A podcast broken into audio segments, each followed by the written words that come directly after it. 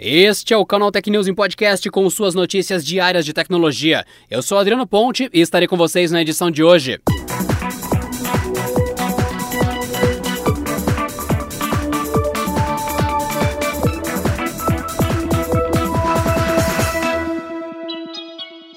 Google incluiu novas informações às pesquisas realizadas sobre a vacina da Covid-19. No Mapas e também na busca, tanto nos apps quanto na web, os usuários verão dados sobre os locais de vacinação e outras orientações sobre as campanhas, como os grupos que estão recebendo o imunizante ou a necessidade de agendamento antes de comparecer ao local. Outras indicações envolvem detalhes sobre o funcionamento dos postos em si, como a possibilidade de aplicações sem que a pessoa precise sair do carro num esquema drive-thru, além de dados sobre a distribuição regional e estadual das doses. A companhia também se colocou à disposição dos governos para que espaços abertos de suas propriedades, como estacionamentos, locais de conveniência, escritórios e data centers, também possam ser usados como pontos de vacinação. A iniciativa se trata de uma expansão de painéis informativos que já estão aparecendo para usuários de todo o mundo quando fazem buscas relacionadas à doença ou às vacinas. A decisão surgiu após o Google observar um aumento na procura de informações sobre a Covid-19. A medida entrará em em vigor ao longo das próximas semanas para quatro estados dos Estados Unidos, chegando ao restante do país na sequência. No Brasil, os detalhes começarão a aparecer conforme o andamento de campanhas locais.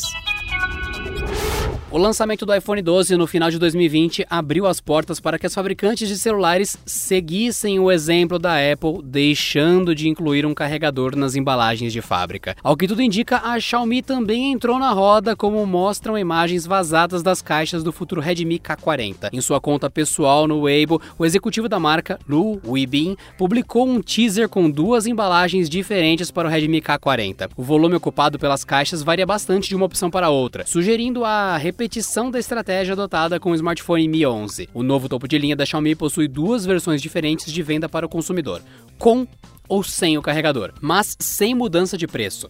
A opção permite que consumidores que já possuem o acessório possam levar para casa o celular sem o adaptador de parede, economizando espaço e, é claro, dinheiro para a fabricante, além de reduzir a produção de lixo eletrônico. O smartphone tem lançamento anunciado para o Ano Novo Chinês, 12 de fevereiro de 2021.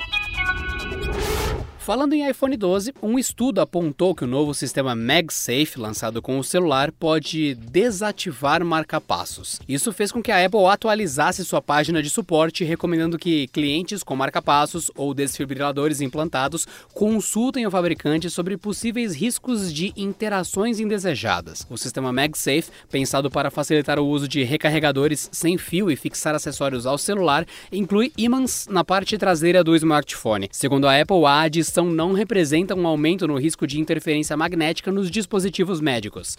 Mesmo assim, a empresa recomenda que clientes com marcapassos mantenham uma distância segura entre o celular e o dispositivo implantado. A distância recomendada é de 15 centímetros durante o uso regular ou 30 centímetros durante o uso da recarga sem fio. Atualizada na manhã desta segunda-feira, 25 de janeiro, a página recomenda ainda que usuários parem de utilizar o celular se notarem qualquer tipo de interferência em dispositivos implantados além de consultar as recomendações de segurança para evitar riscos à saúde. A morte de uma criança de 10 anos de idade levou a Autoridade de Proteção de Dados da Itália a bloquear parcialmente o TikTok no país. A menina faleceu após participar de um desafio de apagão na qual foi sufocada e estava na rede social, mesmo que a idade mínima exigida para se cadastrar seja de 13 anos. De acordo com as autoridades italianas, a criança falsificou a informação de idade ao se cadastrar na rede, algo que não foi verificado pela plataforma. Além disso, o TikTok foi acusado de burlar a exigência da legislação local de que menores de 14 anos tenham perfis na internet apenas com o consentimento expresso de pais ou responsáveis. Além da questão envolvendo a morte da criança, a agência reguladora italiana acusa o TikTok TikTok de não informar de maneira clara os riscos apresentados nos vídeos do app, além de não definir como padrão a divulgação privada dos conteúdos publicados. Em resposta, a rede social chinesa afirmou que a segurança de seus usuários é, abre aspas, prioridade máxima e não permite conteúdos que encorajem, promovam ou glorifiquem comportamentos capazes de colocar pessoas em risco. Fecha aspas.